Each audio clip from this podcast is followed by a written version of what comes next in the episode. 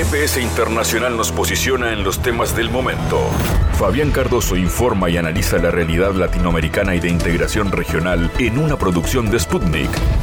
Sintoniza M24 97.9 FM en Montevideo y 102.5 FM en Maldonado.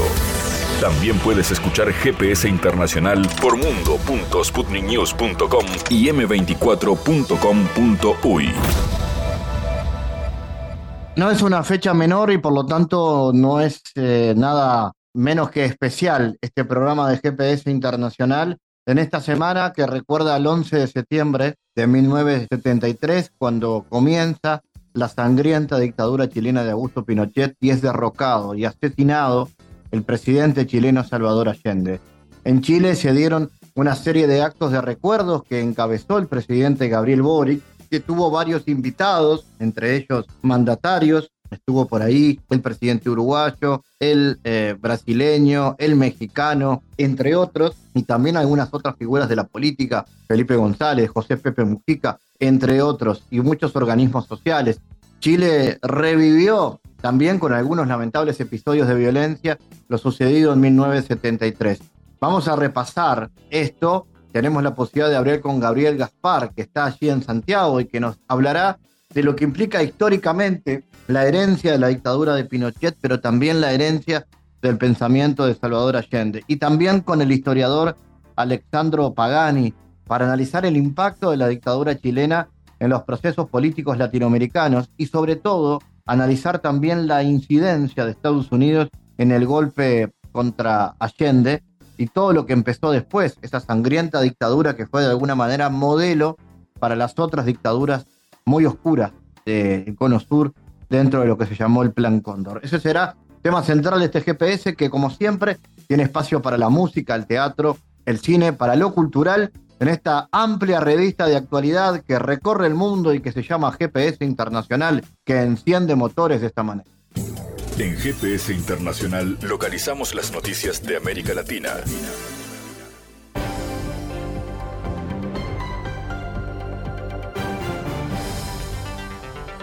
Espacio ahora de noticias. La Policía Federal de Brasil instaló una investigación sobre posibles delitos de corrupción cometidos por ex miembros del gabinete de la Intervención Federal en Río de Janeiro, que funcionó en 2018 y tenía al ex ministro de Defensa del expresidente Bolsonaro, Walter Braga Neto, como principal responsable. Según informó la policía en un comunicado, la investigación se centra en posibles delitos de patrocinio, de contratación indebida, corrupción pasiva y activa y organización criminal supuestamente practicada por funcionarios públicos federales. La prensa brasileña informó que Braga Neto no tiene una orden de detención, aunque la policía sí accedió a sus conversaciones telefónicas para buscar posibles indicios de delito. La intervención federal fue decretada en 2018 por el entonces gobierno de Michel Temer ante la crisis de seguridad que vivía el estado de Río. Durante meses y de forma extraordinaria, se apartó a las autoridades locales y a las Fuerzas Armadas y se hicieron cargo de la seguridad en la región. Fue un día también gris, no solo en lo lo simbólico, sino que fue un día que amaneció nublado y se quedó así por mucho tiempo. Y que este frío quizás inesperado nos recuerda también a ese momento. Y día en la mañana me despertaba y le comentábamos en, el, en nuestro comité político el que pensáramos con perspectiva de cómo estaban quienes nos antecedieron hace 49 años, para con esa perspectiva tener justamente más fuerza para seguir adelante. Y es que hace 49 años estos muros que hoy día naturalizamos y por los que paseamos, por los que trabajamos, fueron testigos de una serena firmeza con la que un grupo de chilenos y chilenas intentaron defender las instituciones democráticas mientras eran avasalladas por la fuerza de las armas. Hace 49 años, el presidente Salvador Allende y sus colaboradores y colaboradoras no nos olvidemos de las mujeres. Me contaba Isabel cómo Allende ese día se dirigió a las mujeres para pedirles por favor que salieran. Nos dieron una lección histórica de lealtad, de consecuencia, por sobre todo de dignidad. En sus últimas palabras nos recuerda que siempre estará junto a nosotros y ese metal tranquilo de su voz sigue resonando hasta el día de hoy en nuestro cotidiano trabajo. Es cierto, lo seguimos oyendo. Y creo que hoy lo recordamos como Él quisiera que lo recordáramos, pero no lo recordamos solo a Él. Porque las gestas históricas no se tratan de una persona, se tratan de un pueblo. Y por eso recordamos hoy día también a quienes fueron desaparecidos sin que hasta hoy conozcamos, conozcamos su paradero, a quienes sufrieron persecuciones, humillaciones, exilios, a quienes en los largos años de la dictadura civil y militar cayeron víctimas de la represión solo por haberse identificado con un gobierno democráticamente electo que buscaba lo mejor para la patria, a quienes haciendo frente a ese horror lucharon por recuperar nuestra democracia. Y es con todos ellos, con esa historia, con sus familias, con quienes aún no nacíamos, con quienes tenemos un compromiso ético y político que hoy día reafirmamos con mucha fuerza cuando em, comenzamos también a conmemorar lo que van a ser los 50 años del golpe. Ese compromiso es del nunca más, de avanzar en verdad, en justicia, en reparación para todas las víctimas de violencia ejercida por agentes del Estado, porque esa es la única y principal garantía de no repetición que podemos ofrecer. Esa es la voluntad y es el mandato claro, explícito que tiene nuestro gobierno. Y por eso también quiero expresar mi admiración. Veo algunas, algunos acá, a quienes a través de sus testimonios, de su lucha inclaudicable, han mantenido viva justamente esta memoria. A las organizaciones de familiares de ejecutados políticos, de detenidos desaparecidos, de detenidas desaparecidas, de torturados, torturadas, a las familiares y víctimas de sobrevivientes, a los defensores incansables de los derechos humanos, son ustedes un símbolo de dignidad y perseverancia que nos inspira y con quienes aspiramos también a caminar juntos y juntas.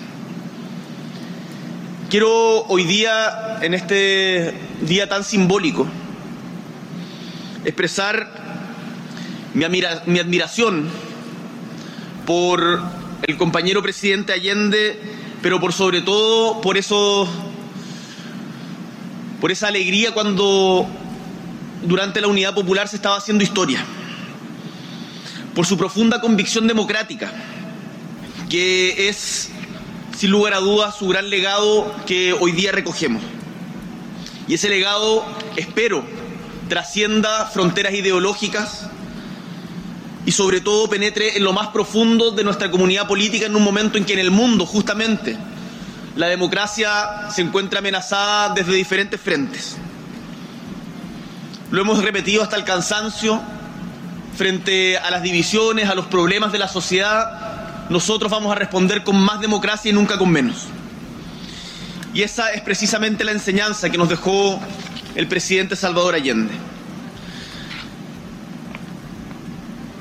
Hoy día en el mausoleo, Marcia Tambuti nos leía una frase que cuando veníamos en el auto conversando, Irina me la recordaba por la, importancia y la sencillez. Una frase del presidente Allende que no es de las más famosas, no es de las que están seguramente en, en los pósters, pero que es del primer mensaje presidencial del 21 de mayo de 1970, en donde dice, no cito textual, sino recordando lo que, lo que nos leía Marcia hoy día, que nuestro proyecto es muy sencillo quizás para quienes están acostumbrados a la grandilocuencia, es darle justamente dignidad, calor, trabajo, abrigo al pueblo que lo necesita. No perdamos de vista nunca eso. No perdamos de vista que nosotros no estamos gobernando para la historia, estamos gobernando para el presente, para mejorarle las condiciones de vida al pueblo hoy. Y por lo tanto, ser parte de esa trenza histórica, entender, como hemos dicho hasta el cansancio, que la historia no parte con nosotros y que esas causas siguen hoy día vigentes es tremendamente importante y bien vale la pena recordarlas en medio de toda la vorágine política. Sabemos que el legado de quienes han venido luchando, y no hablo en pasado, sino en continuo, por una patria más justa desde hace tanto, tanto, tanto tiempo, a la salida del cementerio pasábamos por la tumba de Pedro y Cerda también. No, no caduca.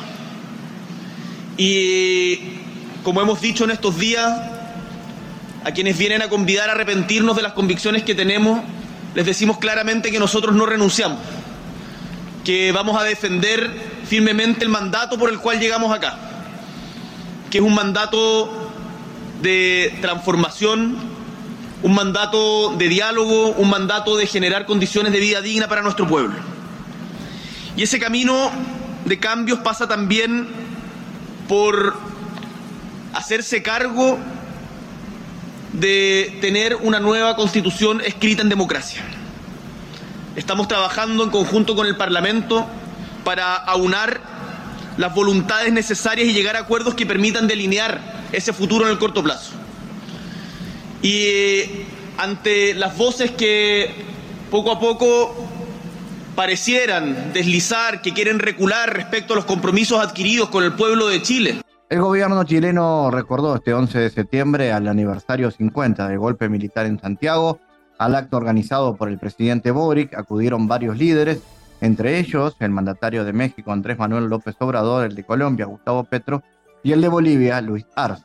La intención de Salvador Allende de sacar a Chile de la logia neocolonial de Estados Unidos y llevar al país por un camino de soberanía política y económica fue el principal detonante para que Estados Unidos y la CIA orquestaran el golpe de Estado de 1973, señaló el canciller ruso Sergei Lavrov en un artículo dedicado al 50 aniversario del golpe de Pinochet. A Washington les disgusta la propia idea de que otros estados tengan derecho a elegir su propio modelo político y socioeconómico. Pueden guiarse por los intereses nacionales, fortalecer la soberanía y respetar la identidad cultural y de civilización, destacó Lavrov. El canciller señaló que desde entonces Estados Unidos ha repetido la misma estrategia de golpes y revoluciones de colores en numerosos países del mundo para que no se apeguen a sus intereses imperialistas. Por ejemplo, recordó lo sucedido en Yugoslavia, Georgia y más recientemente en el sangriento golpe de febrero del 2014 en Kiev. Nadie en África olvidará cómo los países occidentales llevaban a la gente en jaulas e imponían a los estados africanos préstamos a manera de contribuciones que se imponen a los países vencidos, declaró el presidente ruso Vladimir Putin al intervenir en la sesión plenaria del Foro Económico Oriental. ¿Qué hicieron los antiguos colonizadores? En 1957, hace poco me mostraron fotos, dijo Putin, llevaban a personas en jaulas desde África a países europeos, digamos a la misma Bélgica. Es imposible mirarlo sin lágrimas. Putin recordó que aquellas personas, familias o niños, eran expuestas en jaulas. ¿Cómo puede ocurrir esto? Nadie en África lo olvidará. Y ahora siguen intentando mandar los países occidentales llevar a cabo allí en África en general su política neocolonial. Han grabado a todos los países africanos que deben millones de dólares. Es decir, han creado tal sistema crediticio y financiero con los países africanos en el marco del cual los países no pueden, por definición, devolver en absoluto los préstamos que se les conceden. Ni siquiera se trata de una relación crediticia, es como una especie de contribución, añadió Putin.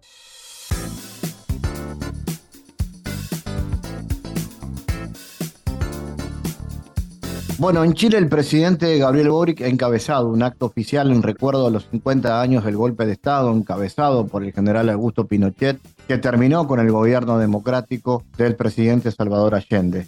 Aquel 11 de septiembre de 1973, un bombardeo sobre el Palacio de la Moneda la sede de la presidencia chilena, dio paso a 17 años de sangrienta dictadura a cargo del general Pinochet, en la que hubo 3.200 muertos, más de 1.000 personas que permanecen desaparecidas, prisión política, tortura y represión. Al acto, organizado por el presidente Boric, acudieron varios líderes latinoamericanos, estuvieron allí el presidente de México, Andrés Manuel López Obrador, el de Colombia, Gustavo Petro, el de Bolivia, Luis Arce, y el uruguayo Luis Lacalle Pou. También estuvo Pepe Mujica, eh, también estuvo Felipe González y el colombiano Ernesto Samper junto a referentes sociales y de la cultura. Boric dijo, el Estado debe asumir la responsabilidad por los crímenes cometidos durante la dictadura con verdad, con justicia y con reparación, pues solo asumiendo las deudas del pasado y sanando esas heridas será posible una convivencia en armonía y la construcción de una sociedad que se proyecte humanamente hacia el futuro. Vamos a hablar sobre la importancia de esta fecha y su presente con el analista Gabriel Gaspar. Gabriel, primero, haciendo historia, ¿qué pasó aquel 11 de septiembre del 73 y por qué es importante recordar este 50 aniversario? Hola, ¿qué tal? Bueno, hace 50 años, medio siglo ya, en Chile hay un, hecho que puede leerse de varias maneras. Fue el golpe de Estado que por un lado puso fin a la experiencia de los mil días de la Unidad Popular encabezada por el presidente Allende, pero también al mismo tiempo fue el primer día de una dictadura que duró 17 años, que no solo fue mm, una dictadura política, sino que también fue un momento en el cual se reorganizó drásticamente eh, el perfil de la sociedad chilena, de su espectro cultural y sus bases económicas, incluso también sus relaciones internacionales. Entonces, en un contexto internacional de Guerra Fría, donde también sería bueno colocarlo como antecedente, eh, la emergencia del gobierno de Salvador Allende en septiembre de 1970 fue vista por el gobierno de entonces de Estados Unidos, encabezado por Richard Nixon y Henry Kissinger, como una amenaza para sus intereses. Y bajo la premisa de que no podía surgir otra Cuba en América Latina, eh, el gobierno norteamericano de entonces autorizó un conjunto de operaciones especiales de sus servicios de inteligencia para impedir primero el acceso del gobierno allá y para ello se llegó a situaciones extremas y de terrorismo, como fue el asesinato del comandante en jefe del ejército de aquella época, el general René Schneider, quien eh, frente a la situación que emergía de la presidente Allende había ganado las elecciones y estaba pronto a asumir el mando, eh, se negó sistemáticamente a, todas las presiones que involucraban introducir al ejército en actuaciones políticas, impidiendo el acceso del presidente Allende. A consecuencia de ello fue asesinado por un comando de ultraderecha. Por tanto, ¿qué quiero decir? Recuerdo con esto, que la violencia empezó antes que llegara allá. Y en segundo lugar, que tuvo un contexto, además del contexto nacional, tuvo también una marcada influencia de la injerencia del entonces gobierno de Richard Nixon. Esto ha sido recordado, ha sido estudiado, incluso eh, ha sido condenado por autoridades posteriores del gobierno de los Estados Unidos. Por nombrar un solo dato, el gobierno de Estados Unidos ha desclasificado hace poco tiempo toda la documentación al respecto, la actuación de, de, ellos frente al gobierno de Allende, y enviaron al alto representante, al ex senador Christopher Dodd, una persona quizás de las más expertas en América Latina que tiene el gobierno americano, a estar presente en la conmemoración. Entonces es una la fecha de los 50 años nos recuerda el fin de la experiencia de la Unión Popular, el inicio de la dictadura, y la pregunta que se nos plantea para muchos es, se nos planteó, digamos, es cómo hacer este recuerdo. Claro, ¿y qué respuesta tiene esa pregunta? Tal como lo hizo el, el, Estado, el presidente Boric, como lo propuso, ¿fue el camino correcto? Es un hecho muy sensible, ¿no? Que ha marcado, que ha hecho historia, no solo para, el para Chile, sino para todo el continente. Sí, mira, eh, aquí hay dos, dos situaciones que sería bueno que nuestros radioescuchas lo tengan, lo tengan presente. El golpe militar en la destitución del presidente Allende fue uno de los hechos más connotados en la política internacional hace 50 años. Por lo mismo es uno de los hechos más estudiados. Hay toneladas de literatura sociológica, politológica, de relaciones internacionales que asumieron eso. Eso en gran mayoría y comprensiblemente no pasó en Chile. O sea, porque aquí existía, eh, las universidades fueron privadas casi de ciencias sociales, se expulsó a buena parte de la intelectualidad que era crítica del gobierno militar.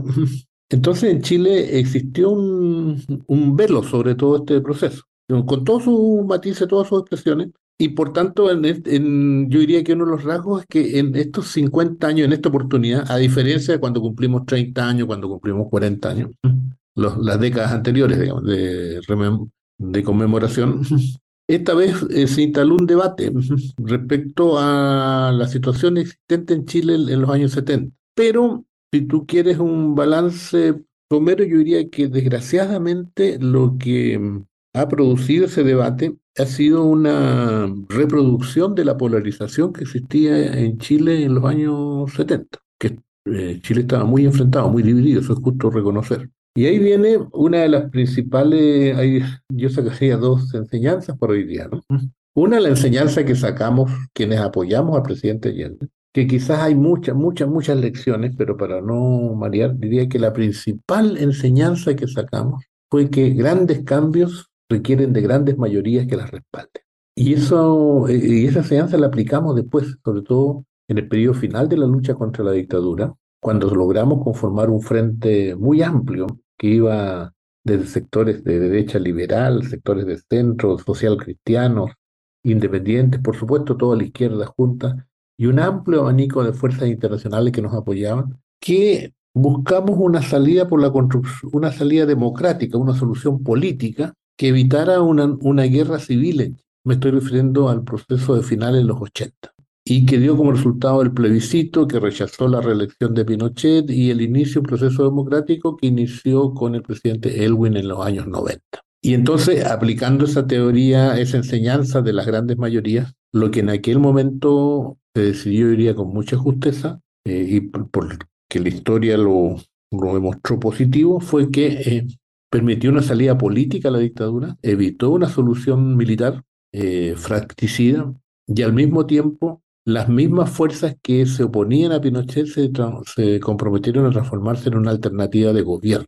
Y así nació la concertación de partidos por la democracia, que unió en lo fundamental a las fuerzas de centro con las fuerzas de izquierda, y fueron los gobiernos que permitieron la transición democrática. Y se inició con Elwin, se prolongó con el presidente Frey después, con el presidente Lagos, y la presidenta Bachelet, digamos, en su primer mandato, que muchos han catalogado también como los mejores años de la sociedad chilena, de la economía chilena, de, y en la cual dimos un salto en casi todos los rubros. Por supuesto, también quedaron pendientes y surgieron nuevos problemas, pero ese es otro tema. Y también la otra enseñanza que tenemos, más que enseñanza, una conclusión, una verdad palmaria, eh, no me gusta, pero existe, y es que los chilenos no tenemos una visión común respecto a una historia reciente. ¿A qué me refiero con esto? Para un sector importante del país tienden a justificar el golpe. Y eso hay que decirlo con todas sus letras hoy día. Lo cual es... Eh, y lo justifican porque, según en esa versión, Chile estaría al borde de otra guerra civil donde estaba invadido por Chile, por eh, exiliados de todos los países, incluidos uruguayos, brasileños, argentinos, etcétera, que eh, querían transformar a Chile en una nueva Cuba. y que frente a eso vino la lucha libertaria que encabezó Pinochet. Esa es una versión y hay gente que sigue pensando Incluso gente que no vivió eso, pero adhiere a esa versión hoy día. Es lo que podríamos decir un pinochetismo que está saliendo del closet.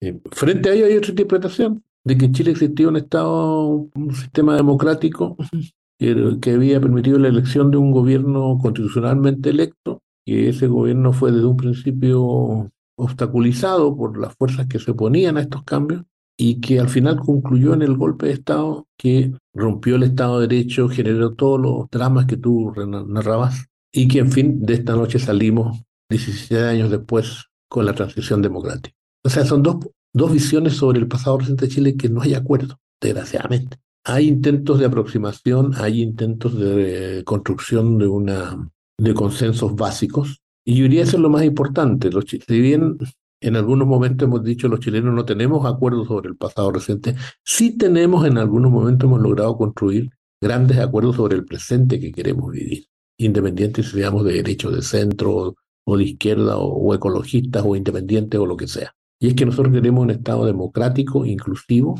que enfrente los nuevos desafíos y que guarde respeto con nuestra memoria reciente. En los momentos más lúcidos todavía hemos tenido más avance, hemos logrado vislumbrar un futuro común, no solo un presente. Y ese futuro es hacer de Chile un país desarrollado. Y en ese camino hemos tomado medidas desde económicas hasta políticas y la comunidad internacional nos ha ayudado mucho en ello.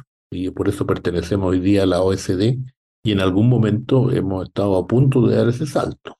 Pero resumiendo, esa división del país sobre su pasado volvió a renacer en esta oportunidad.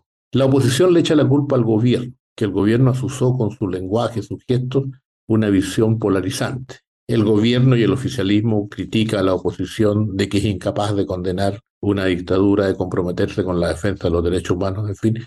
Y en el, día a día eso aumenta la polarización ya preexistente que había en Chile. En los últimos años se había generado una polarización eh, recientemente con el ascenso del presidente Boric.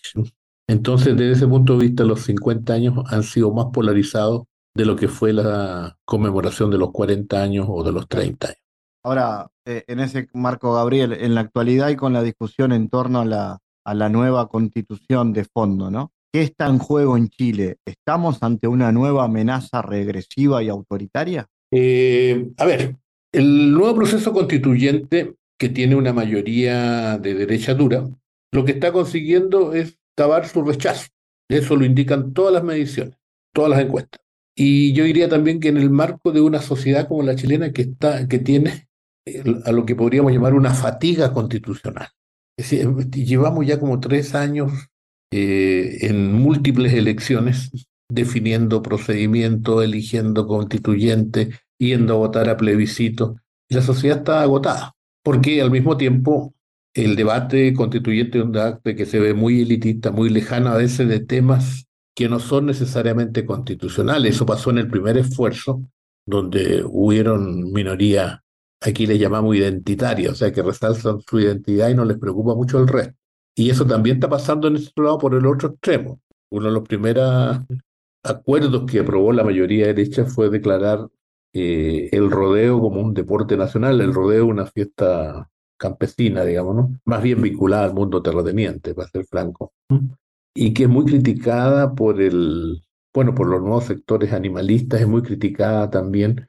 Y sobre todo no es practicada la mayoría del país, que, que, eso corresponde a la época del, de la cultura agraria, de la gran hacienda en Chile, que hoy día no existe. Hoy día existe agroindustria. Aquí hubo reforma agraria y en ese sentido la reforma no, no, no volvió atrás, sino que transformó la agricultura reformada en una agricultura de exportación. Entonces, hoy día tenemos campos de viñas, de frutas, de etcétera, eh, agroindustria que empaquetan y que, congelan y lo mandan en un transporte a contenedores a Japón. No, no, no es la vieja hacienda de corte neocolonial que se que inspiró al Chile del pasado, de América Latina del pasado, y que generó también una casta de propietarios terratenientes. Entonces, la nueva constitución el nuevo esfuerzo constitucional, así como va, va a ser rechazado, lo cual es lamentable desde el punto de vista de la estabilidad del país. Y lo que ya se comenta en la mayoría de los círculos es que si esto llegara a producirse, si hay un rechazo, yo creo que es lo más probable, eh, vamos a tener que congelar por algún tiempo cualquier tipo de reforma constitucional porque el país no puede vivir teniendo pendientes definiciones de esta naturaleza. Eh, te pongo un puro ejemplo. Nosotros tenemos la expectativa de ser un país eh, productor de litio, un mineral que no, ¿cómo se llama?, de grandes proyecciones para nuestro desarrollo económico. Tenemos fuertes planes para desarrollo de todo lo que es energía alternativa, desde solar, hidrógeno verde, etcétera, pero no podemos, pero yo imagino que cualquier inversionista decir, bueno, yo necesito saber qué constitución va a regir a final de año para poder hacer alguna inversión sustantiva. Entonces, por ese lado creo que eh, lo más probable es que tengamos rechazo. Ahora, si llegara a imponerse una constitución de corte absolutamente conservador, estamos en problemas porque la mayoría del país rechaza, eh, rechaza culturalmente, desde, qué sé yo, desde temas tan básicos como la igualdad de la, de mujer, en fin. Eh, es una eh, tú dices, hay un peligro de revolución autoritaria, hay un sector del país que piensa eso, que porque dice que con mi general esto no pasaba y que hay que volver al orden. Pero es minoritario, en mi opinión. Pasa no solo en Chile, yo creo que pasa en buena parte de América Latina. Gabriel Gaspar, como siempre, gracias por tu análisis y en esta fecha tan especial como el 11 de septiembre. Gracias a usted, un gran abrazo. Analizamos los temas en GPS Internacional.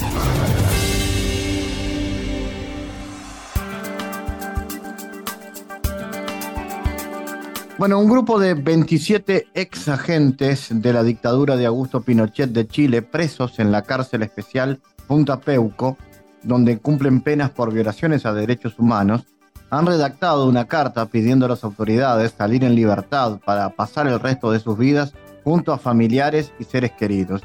Solicitamos para los suboficiales, clases, soldados y empleados civiles la conmiseración del poder político y judicial mediante las medidas necesarias, jurídicas o administrativas, para que puedan volver a estar junto a sus seres queridos, señalaron los reos a través de una carta publicada por sus representantes legales. El grupo de ex militares pidió clemencia, reconociendo que en el cumplimiento de nuestros deberes y en la forma como lo entendíamos en esa época, muchas de nuestras acciones produjeron violaciones a derechos humanos con graves consecuencias. A no dudar esto fue reflejo de una formación que daba más importancia a la obediencia que al respeto por el que se consideraba adversario, lo que se cita para un dato, para su comprensión y no como una justificación, afirmaron.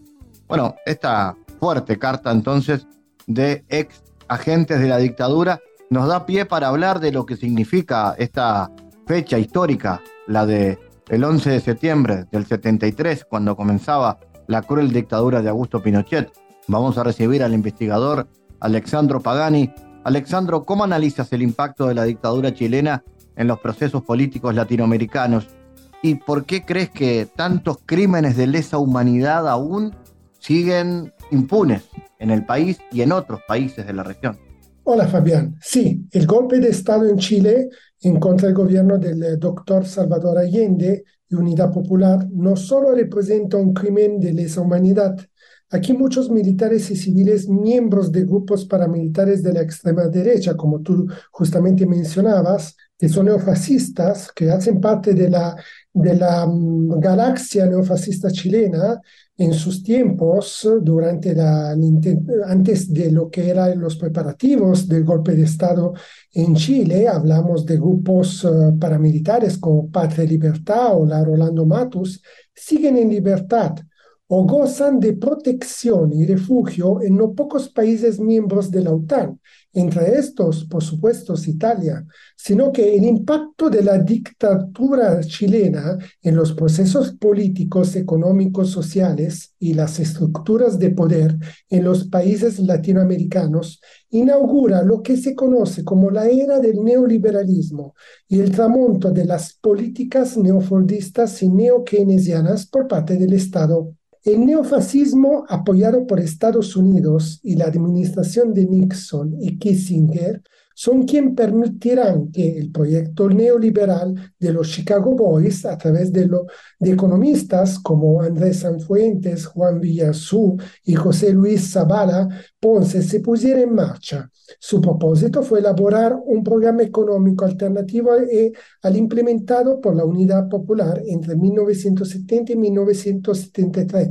Hay un documento que reúne estas teorías aberrantes y representa el manifiesto del neoliberalismo liberalismo y es el ladrillo. Este documento fue elaborado desde agosto de 1972, es decir, antes del golpe de Estado del 11 de septiembre del 1973. Por supuesto que sí, Fabián. Claro, no solo los que están en las cárceles, sino que los que están afuera gozan de una protección muy fuerte por parte de estos eh, estados miembros de la OTAN, pero sobre todo de Washington, y podemos decir que las conexiones entre neoliberalismo y neofascismo representan lo que se ha vivido en todo el continente en estos últimos 50 años, la destrucción completa de todas las conquistas sociales, el empobrecimiento uh, y depauperización de todo el continente, Fabián. Alexandro, ¿y cuál ha sido la incidencia de Estados Unidos en el golpe contra?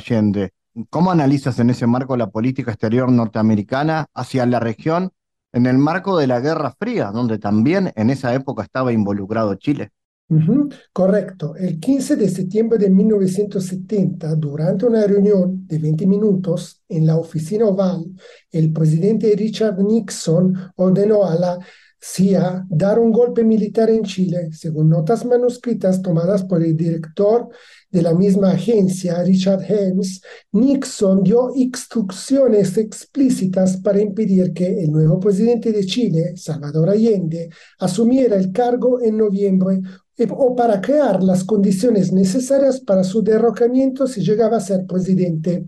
50, años después de su redacción, el memorando cifrado de la conversación de Helms con Nixon sigue siendo la única grabación conocida de un presidente estadounidense ordenando el derrocamiento secreto de un líder elegido democráticamente en el extranjero desde que el documento fue desclasificado por primera vez en 1975 como parte de una importante investigación del Senado sobre las operaciones encubiertas de la CIA en Chile y otros lugares, las notas de Helms se han convertido en la representación icónica de la intervención estadounidense en Chile y en un símbolo perdurable de la arrogancia hegemónica de Washington hacia los países pequeños para conmemorar el cincuentésimo aniversario de la orden de Nixon de derrocar a Allende, exactamente, los archivos de seguridad nacional publicaron en estos días una selección de documentos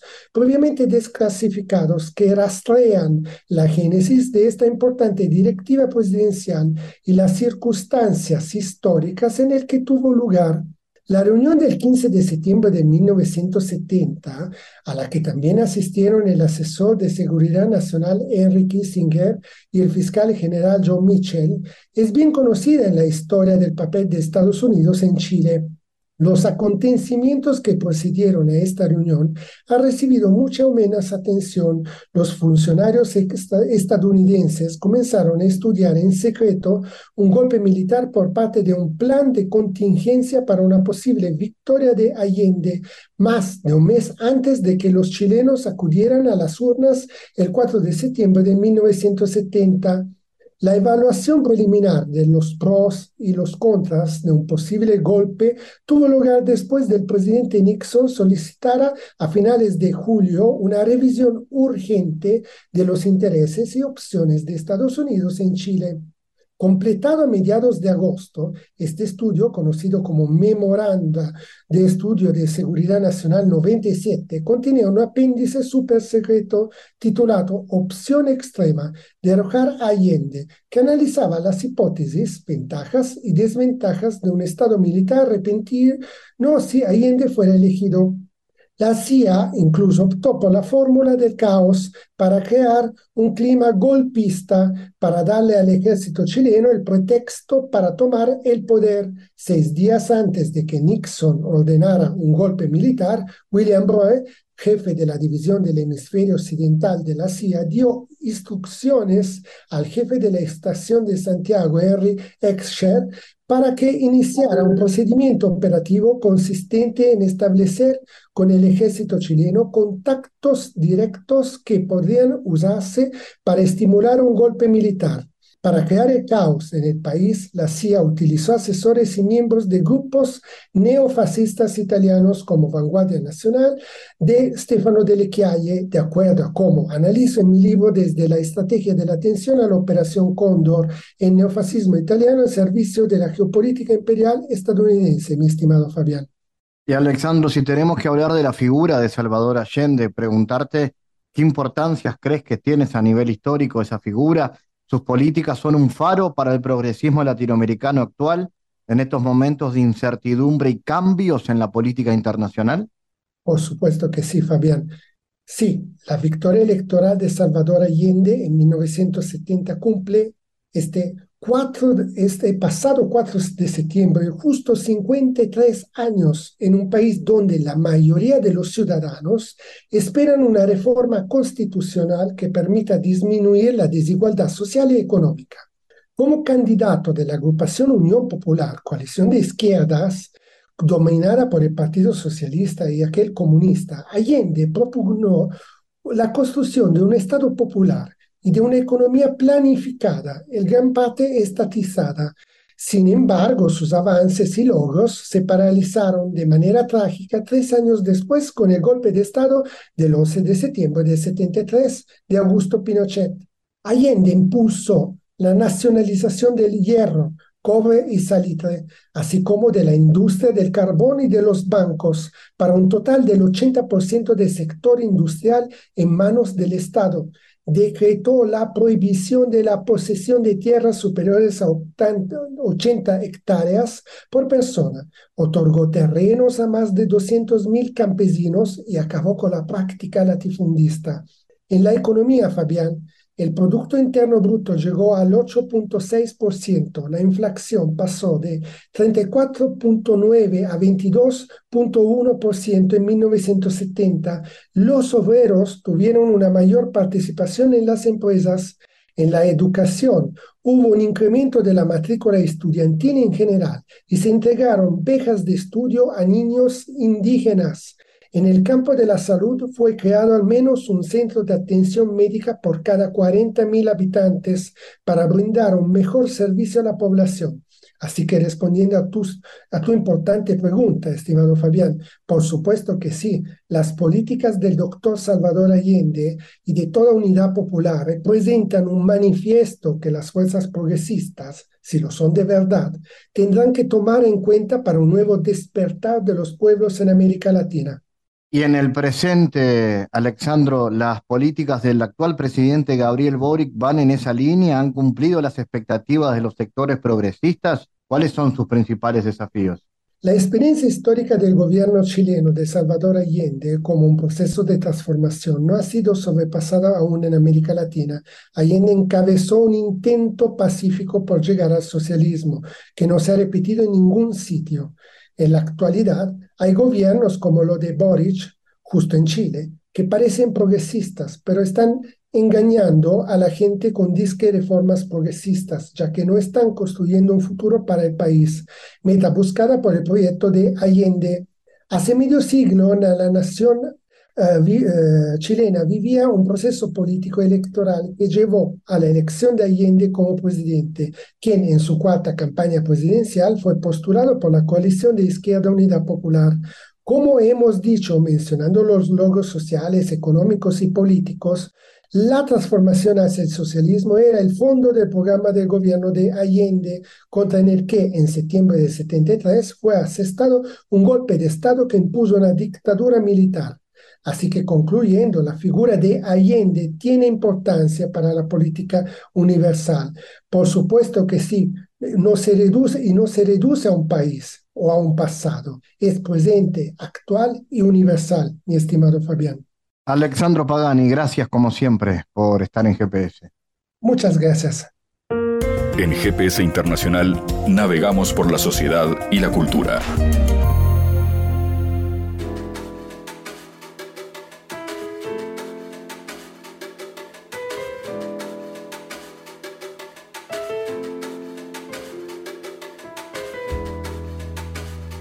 Denis cuestiona su presente a través de los fantasmas del pasado.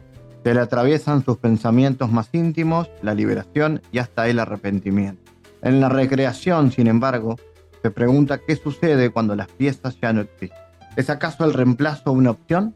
Una suerte de bitácora autoficcional que habilita la mentira y la verdad a través de la reconstrucción de determinados hechos en la vida y en la familia del personaje protagonista. Así se describe la obra llamada No hay repuestos en el Cairo, que es escrita y dirigida por la actriz Melanie Catán. La obra va a presentarse en la sala Hugo Balso los días martes 3 y miércoles 4 de octubre y vamos a conocer más recibiendo a Melanie Catán aquí en GPS.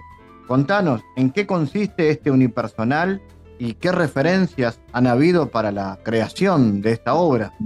Bueno, muchas gracias por recibirme, Fabián. Sí, es, una, es un proyecto que, eh, como bien dijiste tú, habla sobre la autoficción. La autoficción es un género teatral que habilita la mentira y la verdad eh, para la construcción de, la narrativa, ¿no? de la obra en sí misma. Entonces, el personaje protagonista es, es, es unipersonal, va hablando de determinadas cosas, eh, de las familias, de las cosas que también deseamos que sucedan en cierto punto en nuestras vidas con respecto a lo vincular, y va un poco como desmenuzando de alguna manera eh, los deseos, eh, las relaciones, y todo esto a través de un juego con la pantalla. Es una obra de teatro súper contemporánea que se apoya mucho también en la tecnología para, para existir y también para que el espectador entienda eh, todas las muchos ángulos ¿no? de la trama y que no te quedes solo con una persona en escena y que eso se vuelva como algo muy monótono. Y al mismo tiempo hay también una, un, músico en vivo, la música es totalmente en vivo, em, que eso hace todavía más rica la experiencia, ¿no? Porque todo lo que va sucediendo se va construyendo tanto del texto como de la música en escena. La escribí yo, la protagonizo y la dirige Luz Viera, que también es otra artista, em, y estamos colaborando juntas con otros, otras artistas que también van sumando desde su, perspectiva a la pieza. Em, y tal, el hecho de que sea en el Sodre, en la Balso, también hace que todo sea como, que tenga muchas más posibilidades, ¿no? Porque es una sala preciosa. En ese sentido, quería preguntarte por el proceso de, creación, ¿no? Que nos cuentes más sobre el proceso de escritura y la transformación de eso a la escena, que implica obviamente un, cambio nada menor. Sí, totalmente. Em, el proceso comienza hace ya tres años que empiezo a escribir esta obra, también de alguna manera eh, bajando a tierra muchos conceptos que, yo quería trabajar sobre, sobre este personaje, también sobre mi historia, porque tiene mucho sobre eso, em, y cómo yo traigo mi historia a la escena y de alguna manera la modifico para que le llegue a todo el público y no se quede centrada en mí misma, ¿no? Que un poco es la idea como de dar algo al público y que el público se sienta identificado con, la historia.